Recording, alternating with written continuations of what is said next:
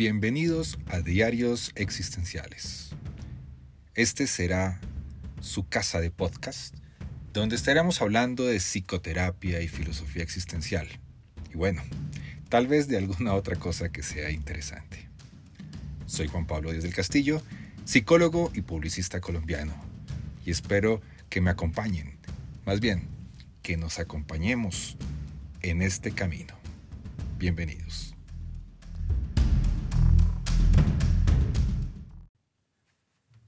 Hola, bienvenidos a un episodio más de los diarios existenciales.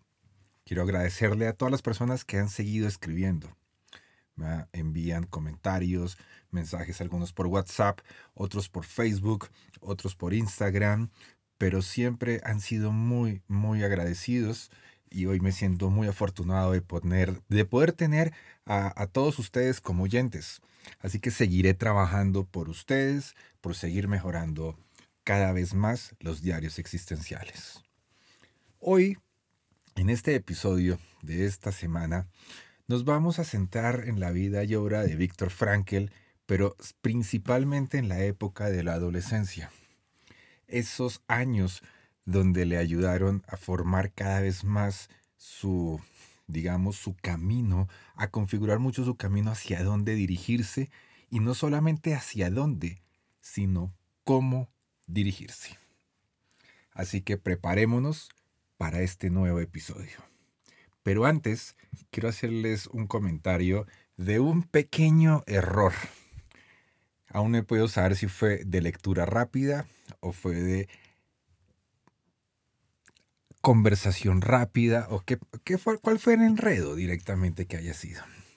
Pero bueno, alguien me comentó que eh, en uno de los, en el episodio pasado les había comentado que Freud les había regalado a Víctor Frankl unas historias clínicas.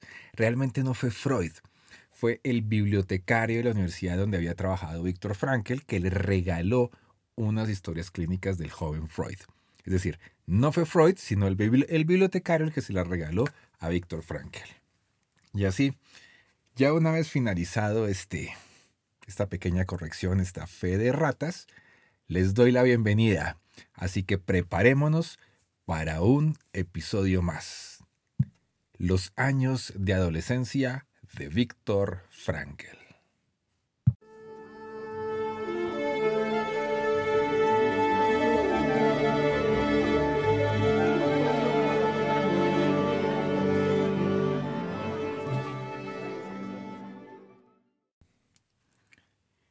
Muchas personas que están en este momento oyendo este podcast saben o han acompañado, me han acompañado en alguna clase, alguna conferencia, algún taller y tienen la claridad o se acuerdan que me gusta mucho utilizar la etimología.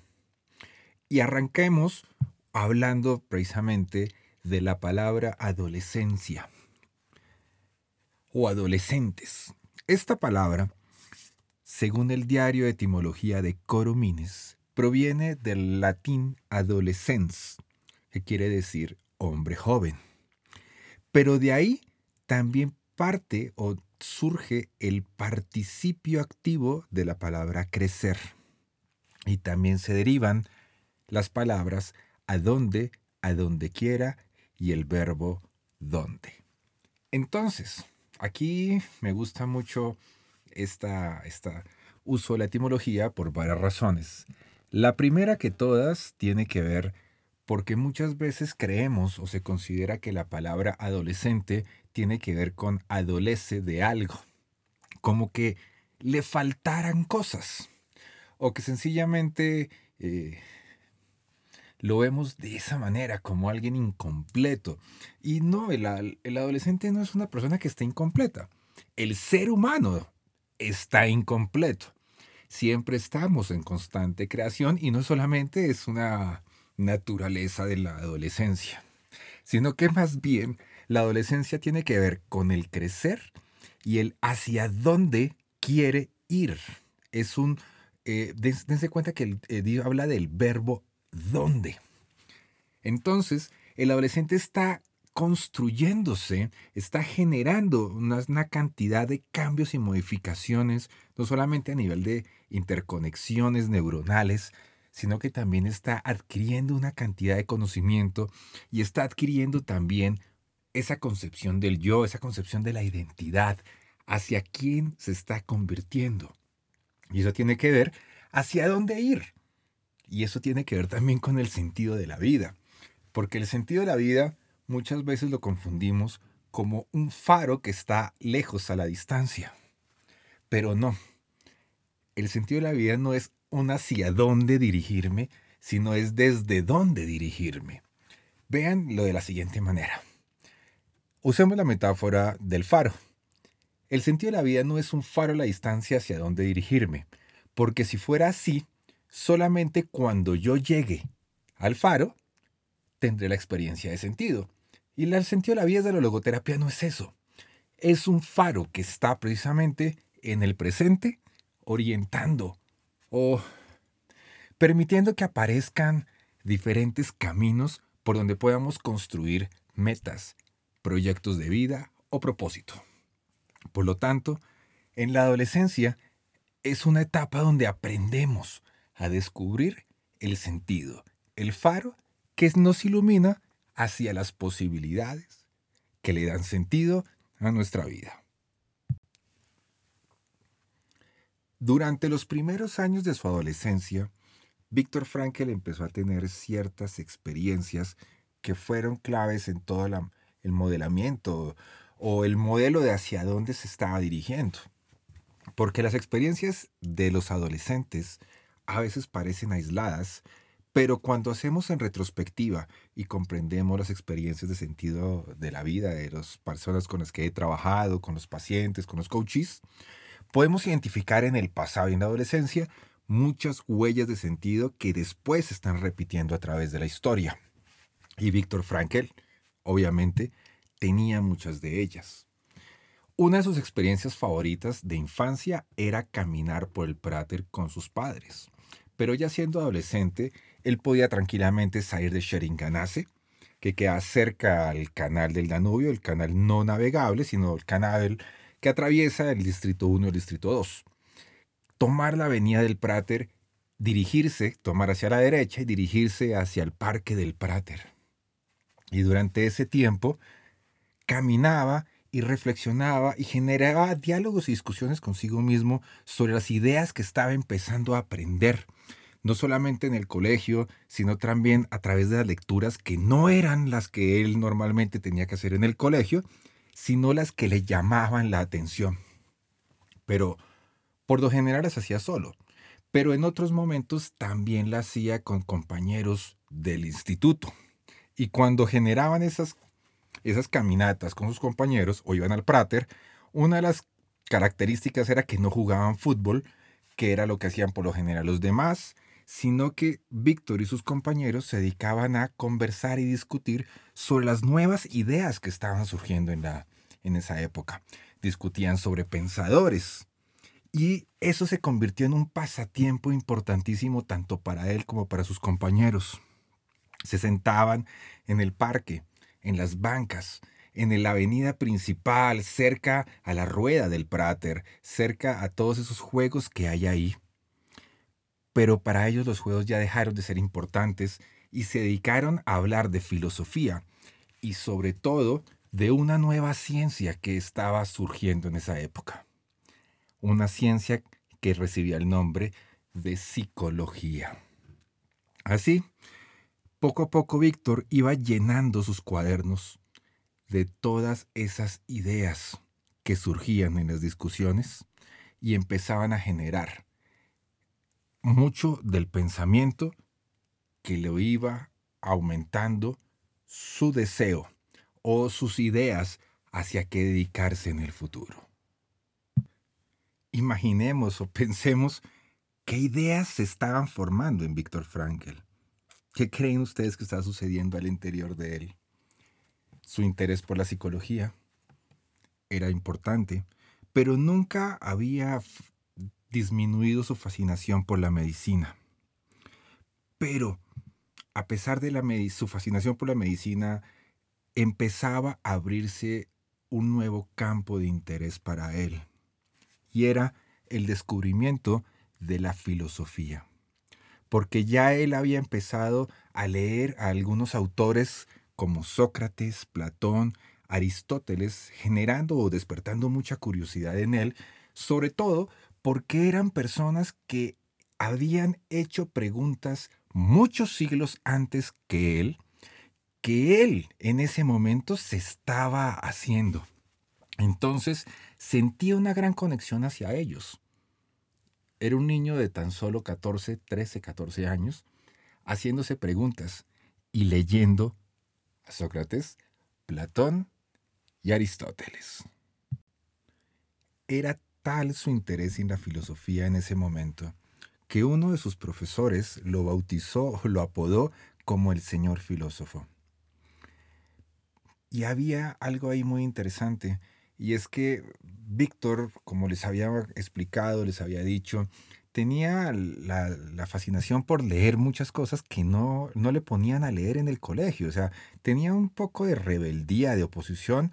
Aprendía al colegio, no tenía buenas notas, leía algunos otros autores, se acercó a Goethe. Cuando le pusieron a leer a Goethe en el colegio, se alejó de Goethe. Pero su familia había generado un ambiente que le facilitaba, le permitían precisamente esos acercamientos, no solamente a académico, sino también a esas esos temas de interés que no fueran los mismos del colegio. Le permitieron o le facilitaron explorar todos esos intereses y así de esa manera ocupar su tiempo eh, en lecturas. No solamente lo presionaron por estar con compañeros, sino también en que si él quería aprender mucho, pues que aprendiera y leyera, que eran las cosas que él quería. Pero él no, no, no parecía darse cuenta o no le daba importancia porque mientras reflexionaba más encontraba una relación entre la filosofía y la nueva ciencia de la psicología. Pero poco a poco se fue dando cuenta de eso. Al principio tal vez no era, no era tan evidente. Eh, pero la fascinación lo, lo, venía cada vez ganando. Por ejemplo, los fines de semana él, él asistía al Volkshochschule, que es la universidad popular. Acuérdense que los días que grabo, no sé por qué, qué pasa con mi alemán, no me suena tan bien. Pero ahí había un grupo de trabajo filosófico que era liderado por Edgar Silsel. Y en ese contexto, eh, que Víctor Frankl asistía precisamente a esos, a esos cursos, él, a la edad de 15 o 16 años aproximadamente, dictó una primera conferencia sobre el sentido de la vida. Y como dato curioso, en esa oportunidad, él em, presentó dos elementos que siguen acompañándolo hasta el final de su vida como base importante de las ideas de la logoterapia. La primera era que nosotros como personas no le preguntamos al mundo o a la vida por el sentido que tiene la vida, sino que nosotros somos interrogados por la vida para poder a través de nuestras respuestas hacernos dueños responsables de nuestra existencia. Un primer elemento que tiene que ver con ese concepto de la responsabilidad que conocemos o que veremos más adelante para los que no se han acercado a las ideas fundamentales de la logoterapia. Y el otro tiene que ver con algo que se llama el sentido último de la vida.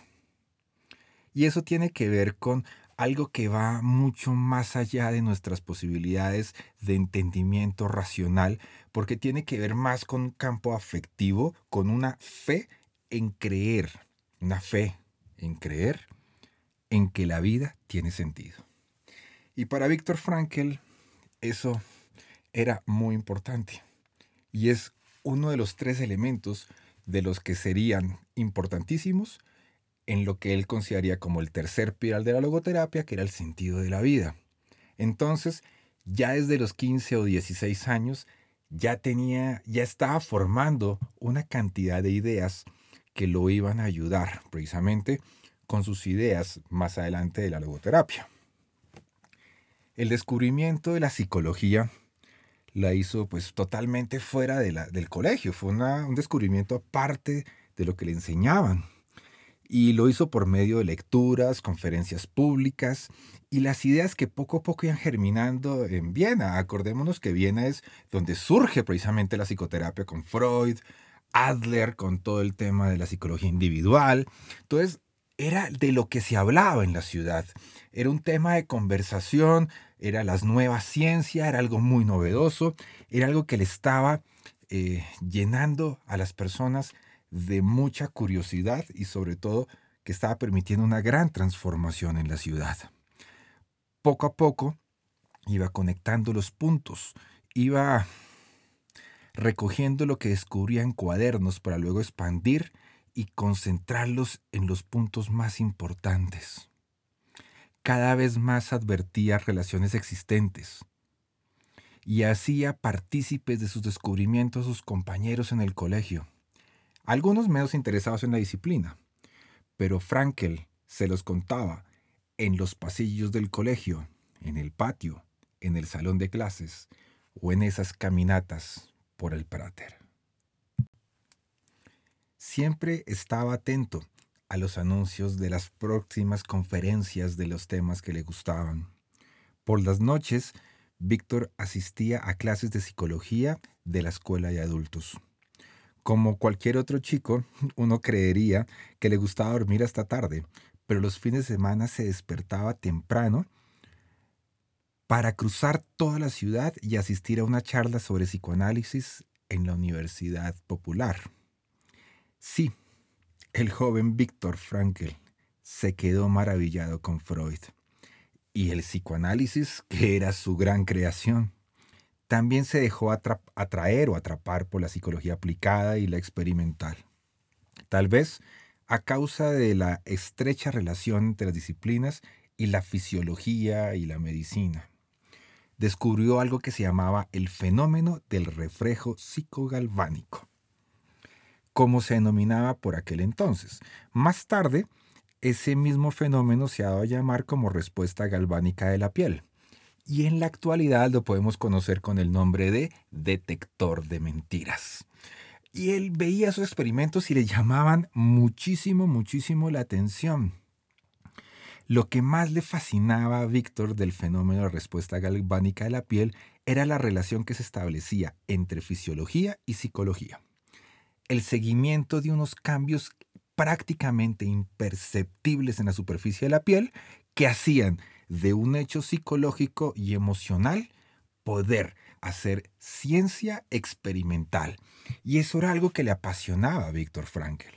Una vez en el colegio hizo una demostración precisamente de las propiedades conductoras de la piel en la clase con un aparato o un equipo que le prestaron de alguna manera.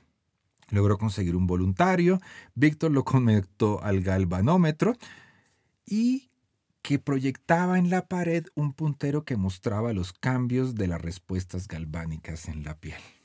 Entonces dense cuenta que ya tenía esa fascinación con la docencia. ¿Cuántas personas que en la actualidad somos docentes lo hemos empezado a hacer desde la adolescencia o desde la niñez? Porque las huellas de sentido se conectan hacia atrás. En Viena, por esa época, todos los tabúes victorianos relacionados con la sexualidad eran aún muy rígidos. Había estallado una disputa a la luz de las nuevas afirmaciones realizadas por Freud sobre el papel preponderante de la sexualidad incluso en los niños. Imagínense lo que eso podía llegar a generar en una sociedad tan conservadora como la vienesa, en una época victoriana.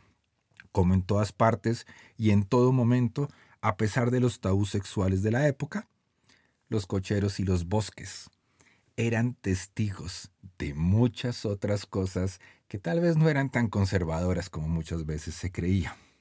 Pero sí, las ideas de Freud sobre la sexualidad eran excitantes para los chicos del Sperl Gymnasium donde estudiaba Víctor Frankl y él se convirtió en el, en el portavoz del psicoanálisis y todas sus ideas sobre sexualidad.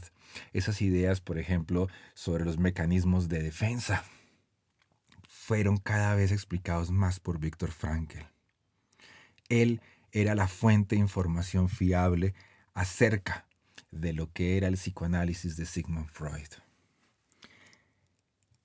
Pero también hay otra particular, particularidad de Víctor Frankl que ya la hablamos en algún otro episodio y es un momento de una clase de, biología donde un profesor en un análisis final dice así, textualmente, así sale en el libro de el, el llamado de la vida, en un análisis final la vida no es sino un proceso de combustión, un proceso de oxidación.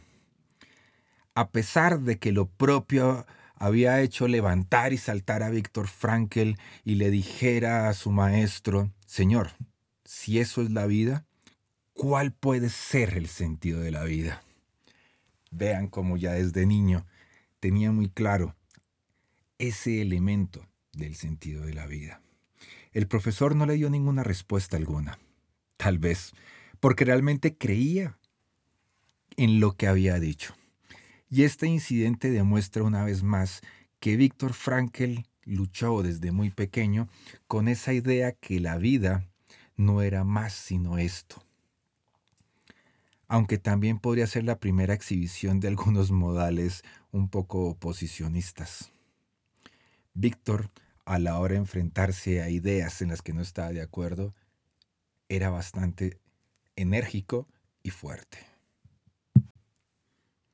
Antes de esta catarsis que tuvo Frankel con el docente, eh, las cosas habían parecido relativamente sencillas en la vida de Víctor. Y bueno, eso pasa en la, en la infancia. Pero ahora los valores, el sentido iban por diferentes caminos y Víctor Frankel se fue volviendo un poco pesimista, algo que no era muy típico en él se dio a la idea de que la vida carecía de sentido y el tema de la temporalidad lo afectaba. Y sucumbió a algunos de esos efectos deshumanizadores eh, de las ideas que, que precisamente estaban en esa época en toda la cultura vienesa. Se encontraba Víctor Franker turbado intelectualmente pero seguía fascinado con la psicología, con las ciencias de laboratorio y con el psicoanálisis de Freud. Eso no había cambiado, tenía algunas ideas pesimistas, andaba un poco triste, oscuro, tal vez nihilista, llamémoslo de esa manera, pero no se alejaba de las cosas que le gustaban, seguía muy cercano a ello. Los conocimientos que Víctor tenía de psicología y de medicina cada vez se enriquecían más en última instancia, el tormento por el que atravesaba no estaba afectando sus deseos más profundos hacia dónde dirigirse. Y por primera vez era consciente de un modo existencial de lo terrible o de las crisis que se podían enfrentar las personas en algún momento de su vida. Su lucha precisamente lo invitó a mirar al frente a la pregunta de qué es lo que después de todo humaniza a las personas, qué es eso que nos hace seres humanos, qué es aquello que nos permite seguir adelante, qué es aquello por lo que nos levantamos cada día, luchamos, de eso que nos hace enfrentarnos o afrontarnos a las situaciones complicadas, a las enfermedades, a las tristezas, a los malos momentos. El resultado de este proceso fue que su antigua visión ingenua de la psiquiatría empezó a transformarse cada vez más en una vocación. La psicología también se fue enriqueciendo en su vida, pero también la filosofía hacía parte de todo esto. Con solamente 14 años, Víctor leía a Wilhelm Oswald, un, fisioquímico alemán, y a Gustav Theodoro Fercher, un físico médico y uno de los fundadores de la psicología experimental. Por aquel entonces, la psicología científica se sostenía sobre su propio pie como una forma de suerte, ya que de cierta manera estaba alejándose poco a poco de la filosofía. Recordemos que en el año de 1879, Wilhelm Wundt, en la Universidad de Leipzig, en Alemania, al sur de, Berlín, empezó a hacer las primeras investigaciones sobre eso que llamamos la conciencia. Y de esa manera podemos empezar a hablar que la filosofía se empezó a convertir en una ciencia aparte de la filosofía. Pero, por, pero, ese pero lo cuento ahorita, porque para las personas que no sepan, la psicología siempre había sido una parte de la filosofía. Era algo que, que hacía, eh, que se estudiaba en los filósofos, pero a partir de ahí se convirtió en una ciencia aparte hasta lo que conocemos en la actualidad. Hace algunos años, cuando estaba empezando a leer de filosofía, leí un libro de, de un español, García Morentes, que se llama Lecciones Preliminares de Filosofía, donde en uno de sus capítulos decía que la psicología era una parte de la filosofía, pero que estaba intentando alejarse de la filosofía, pero que creía que eso iba a ser imposible. Entonces dense cuenta, la psicología era una ciencia muy nueva en ese momento, por lo tanto se estaba volviendo un tema de conversación en todas partes. A medida que seguía leyendo, iba engrosando sus cuadernos cada vez más, escribía sus propios textos y centraba su atención en algunas cuestiones y dejaba de lado las notas precisamente de lo que le enseñaban en el colegio. Como un dato curioso, en el año de 1974, Derek Hill, el biógrafo de eh, Elizabeth Kubler-Ross, una de las personas más importantes de la tanatología en el mundo, expresó con sorpresa al descubrir que la búsqueda filosófica de Víctor Frankl se había iniciado con 13 años y que después del fin de la guerra en 1918 y sobre todo en 1920, cuando Víctor cumplió los 15 años, ya había empezado a hacer su propia filosofía, a filosofar. Pero bueno, eso también tenemos que reflexionarlo porque si pensamos un poco en algunas ideas del filósofo alemán Martin Heidegger, Heidegger dice que los seres humanos somos filósofos innatos, por lo tanto, hacemos filosofía todo el tiempo. Entonces, desde ahí, creo que lo que está planteando Víctor, o que lo que le está viviendo Víctor, no era algo tan novedoso, sino que tal vez no era tan fácil de darse cuenta en algunos niños a veces tal vez porque no los tomamos tan en serio. Al tiempo que Víctor Frankl se iba aferrando a las ideas de Sigmund Freud como a nadie, Víctor eh, empezó a tener una relación que habría de durar toda su vida. El descubrimiento de las ideas de la filosofía existencial. Este era un movimiento filosófico europeo que surgió como reacción al resto de sistemas filosóficos y científicos dominantes por la época. Los existencialistas era un grupo de pensadores. Algunos tenían puntos en común entre sí, otros tenían diferencias, algunos eran cercanos a las ideas eh, del sentido, algunos eran más nihilistas, pero la habían tomado a, Víctor Frankl y se habían apoderado un poco de sus ideas y su pensamiento en ese momento.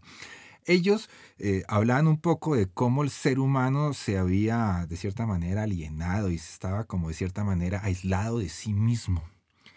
Y también hablaban mucho sobre conceptos de libertad, hablaban sobre la responsabilidad de sus elecciones. Sobre todo, lo, lo descubre cuando empieza a leer a Soren Kierkegaard ese, el filósofo y teólogo danés, que cuando una vez fueron traducidos eh, a los idiomas, digamos, más comunes en Europa, se empezó a difundir de una manera muy grande y es considerado por muchos el padre del existencialismo. Para mí tendría que ser más el abuelo del existencialismo, pero Víctor Frankl empezó a leer cosas sobre él. Yo yo creería, después de uno leer Frankel, haber leído algunas cosas de Kierkegaard, me imagino que Frankel leyó el Tratado de la Desesperación, estoy seguro que leyó el Tratado de la Angustia y también leyó Temor y Temblor. Estoy casi seguro que esos fueron los tres libros a los que Víctor Frankel se acercó de Soren Kierkegaard. Pero también se acerca a uno de mis favoritos, bueno, ok, yo creo que es mi favorito, está bien. En ese momento están diciendo que es mi favorito y sí, tienen toda la razón. A Friedrich Nietzsche, ese filósofo también se acerca. Y también puedo estar seguro o creería yo que se acercó al ocaso de los ídolos. En eso estoy totalmente convencido, porque de ahí surge la famosa frase, quien tiene un para qué vivir puede encontrar cualquier cómo. También se habrá encontrado con el exeomo, porque ahí está una frase famosa de Friedrich Nietzsche, lo que no te mata te hace más fuerte. Pero también a la genealogía de la moral, porque en el tercer libro de ese libro, en el tercer libro de, la genealogía de la moral, donde habla de nosotros los ascetas, habla sobre el sufrimiento y puede encontrar unas relaciones muy interesantes entre los planteamientos de Friedrich Nietzsche y las ideas de Viktor Frankl. Por lo tanto, esos son los libros que yo creo que se acercó de cierta manera eh, Frankl a Nietzsche y a Kierkegaard. En la genealogía de la moral, Friedrich Nietzsche eh, en el Tratado Tercero dice, pues justamente esto es lo que significaba el ideal ascético, que algo faltaba, que un vacío inmenso rodeaba al hombre. Este no sabía justificarse, explicarse, afirmarse a sí mismo, sufría del problema de su sentido, sufría también por otras causas, en lo principal era un animal enfermizo, pero su problema no era el sufrimiento mismo, sino el que faltase la respuesta al grito de la pregunta, ¿para qué sufrir? En el ocaso de los ídolos encontramos precisamente la frase, si se tiene un porqué de la vida es fácil condescender con los comos. El hombre no tiende a la felicidad, nos dice Friedrich Nietzsche. Y ahí es una discusión que seguramente haremos más adelante, pero sentido de la vida y felicidad son cosas completamente diferentes y Frankel tenía unos elementos de discusión bastante interesantes ahí. También se acercó a Schopenhauer. Estoy seguro que fue al mundo, al libro del mundo como voluntad y representación. Em, Nietzsche, otros existencialistas en ese momento con Kierkegaard también tenían un fascinante refresco para el ambiente, para el mundo que se está viviendo entre la Primera y la Segunda Guerra Mundial. Porque eran como un aire mucho más auténtico en esos tiempos tan difíciles, tan complejos, un poco atacando lo viejo y cambiando un poco las ideas eh, radicalmente hacia muchos elementos que que entraría en discusión, como eran los valores, las tradiciones, poder hablar de temas como el sufrimiento, el amor, la culpa y ese tipo de cuestiones. Pero para Víctor Frankl, algunos de estos pensadores existencialistas eran demasiado nihilistas, es decir, de que estaban muy relacionados con el tema de la nada y Víctor Frankl no sentía, no sentía tan cercano, digamos, de cierta manera. Entonces, eh, se dio cuenta de algunos elementos claves que estaban sucediendo en el momento, porque el nihilismo que, hablaban precisamente los filósofos existencialistas lo había experimentado Víctor Frankl en carne propia, y era el nihilismo de la época.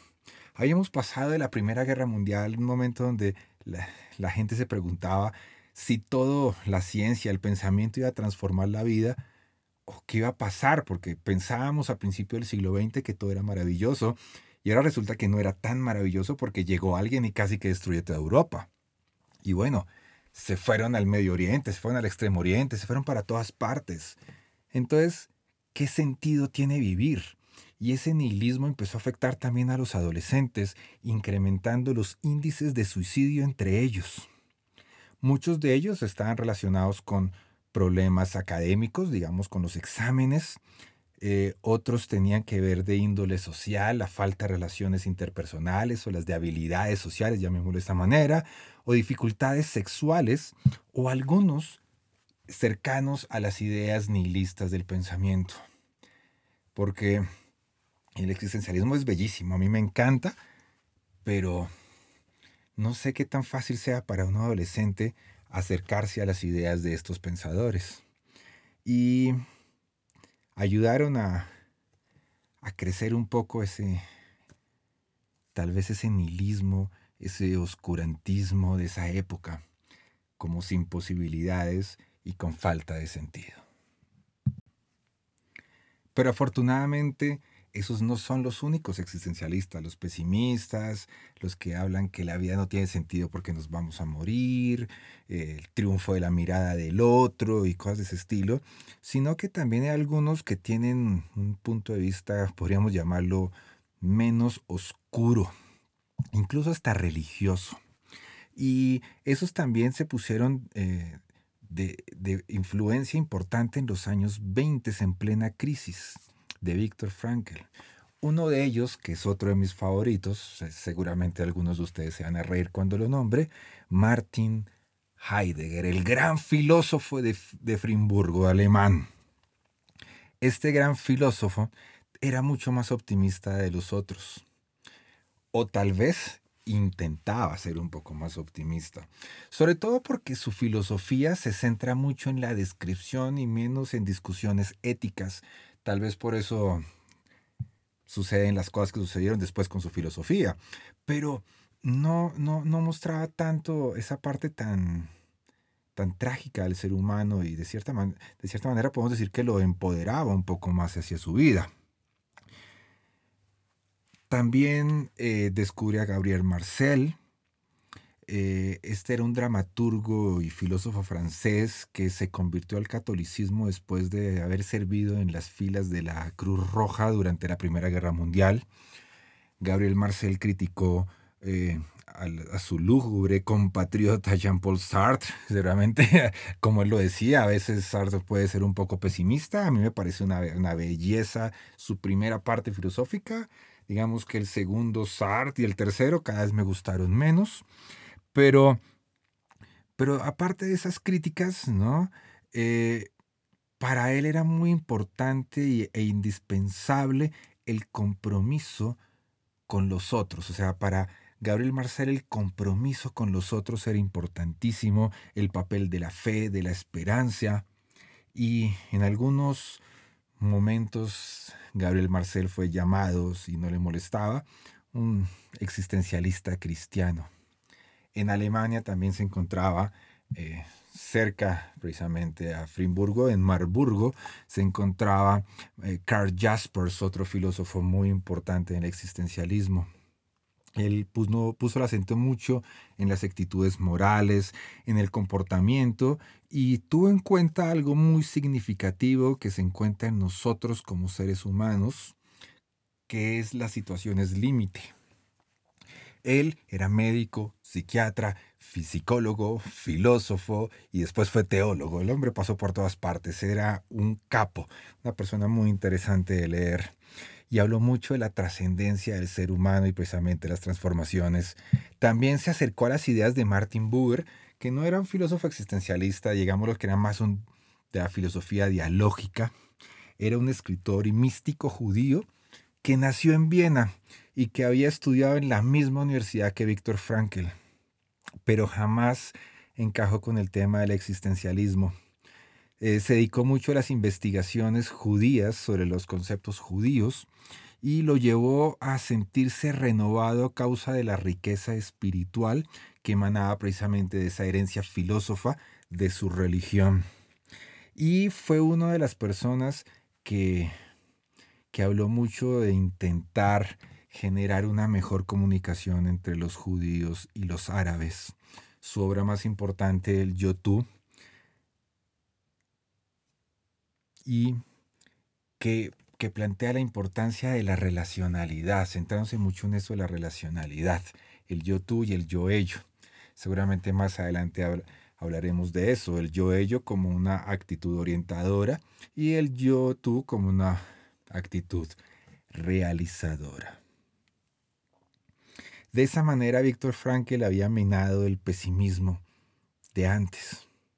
También estaba sometido o acercado a una abundante dieta filosófica y empezó a devolver con cierto vigor a su vida y poseer y darle cuenta de la importancia del sentido en su vida.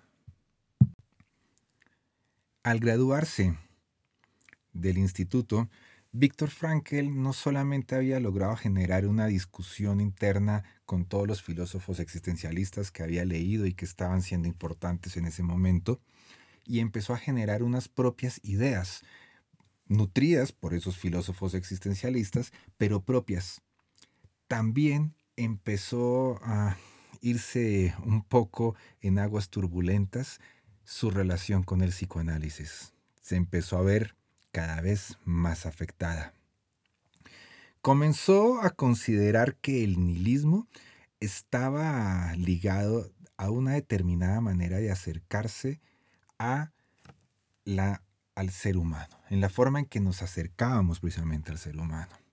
Las ideas sobre qué es el ser humano están totalmente relacionadas con nuestra forma de entender la vida, de comprender la vida, de la forma en que nos comportamos y en última instancia en la forma en que nos relacionamos con los demás, la relacionalidad que tenemos con los demás seres humanos. Y poco a poco fue convenciéndose de que en el ser humano había algo eso que él denomina la espiritualidad, que fue tomado de Max Scheller, que seguramente más adelante podremos hablar un poco más de ese fenómeno, que es eso que nos hace como somos. Y de esa manera, al comprender esos conceptos, logró unir eh, su lucha con lo que él llama el reduccionismo, que él lo consideraba el nihilismo de la época, es aquello que nos hace caer en el nihilismo cuando hay ese reduccionismo precisamente. Porque en el reduccionismo, en ese nihilismo, no somos nada más que. Porque de esa manera ignoraban aquello que era propiamente lo humano. Pero gracias a esos filósofos, gracias a sus profesores, Víctor pudo salir de un tiempo de su crisis dejó de aceptar así nomás cualquier cosa que leía como una verdad absoluta. Aprendió que lo que está en los libros era simplemente una teoría. Aprendió a dialogar con los libros, aprendió a dialogar con las teorías, aprendió a dialogar consigo mismo y empezar a generar y oír sus propias convicciones y sus propias teorías. Y así de esa manera pudo cambiar ese estado de ánimo gradualmente y fue superándolo poco a poco para empezar a unir las experiencias de adolescencia, lo que leyó, aprendió en una teoría que conocemos con el nombre de logoterapia y análisis existencial. Pero todavía falta para llegar allá, porque apenas está terminando el colegio y sabiendo que su misión está en ayudar a los otros. La medicina, la psiquiatría, sería el camino que Víctor Frankl escogería.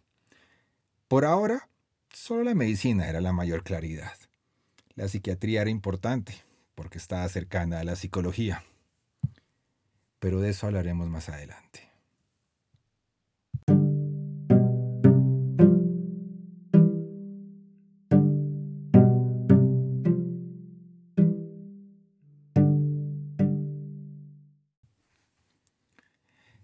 el ser humano no es nada más que.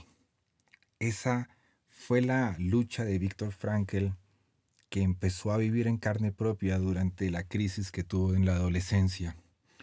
Pero aprender a leer filósofos, a leer físicos, a leer psicología, haber empezado a abrir su mente, le permitió empezar a generar sus propias ideas y sus propias definiciones. Aprendió a encontrar en sí mismo respuestas interesantes, respuestas que le mostraban de cómo la forma en que él creía que era el ser humano, la forma en que definimos al ser humano, aunque cuando decimos definimos como que lo cerramos, la manera en que comprendemos más bien al ser humano, se relaciona mucho con la forma en que vivimos, la forma en que amamos y la forma en que podemos vivir, seguir adelante y descubrir sentido el joven Víctor Frankel estaría finalizando el colegio y muy pronto ingresando a la universidad. Y de esta manera, solo les puedo decir que desde los micrófonos de los diarios existenciales, les doy las gracias por acompañarnos en una ocasión más. Soy Juan Pablo Díaz del Castillo desde Colombia y los espero en un próximo episodio. Muchas gracias por ser parte de esta proyección o este sentido de vida para mí. Muchas gracias.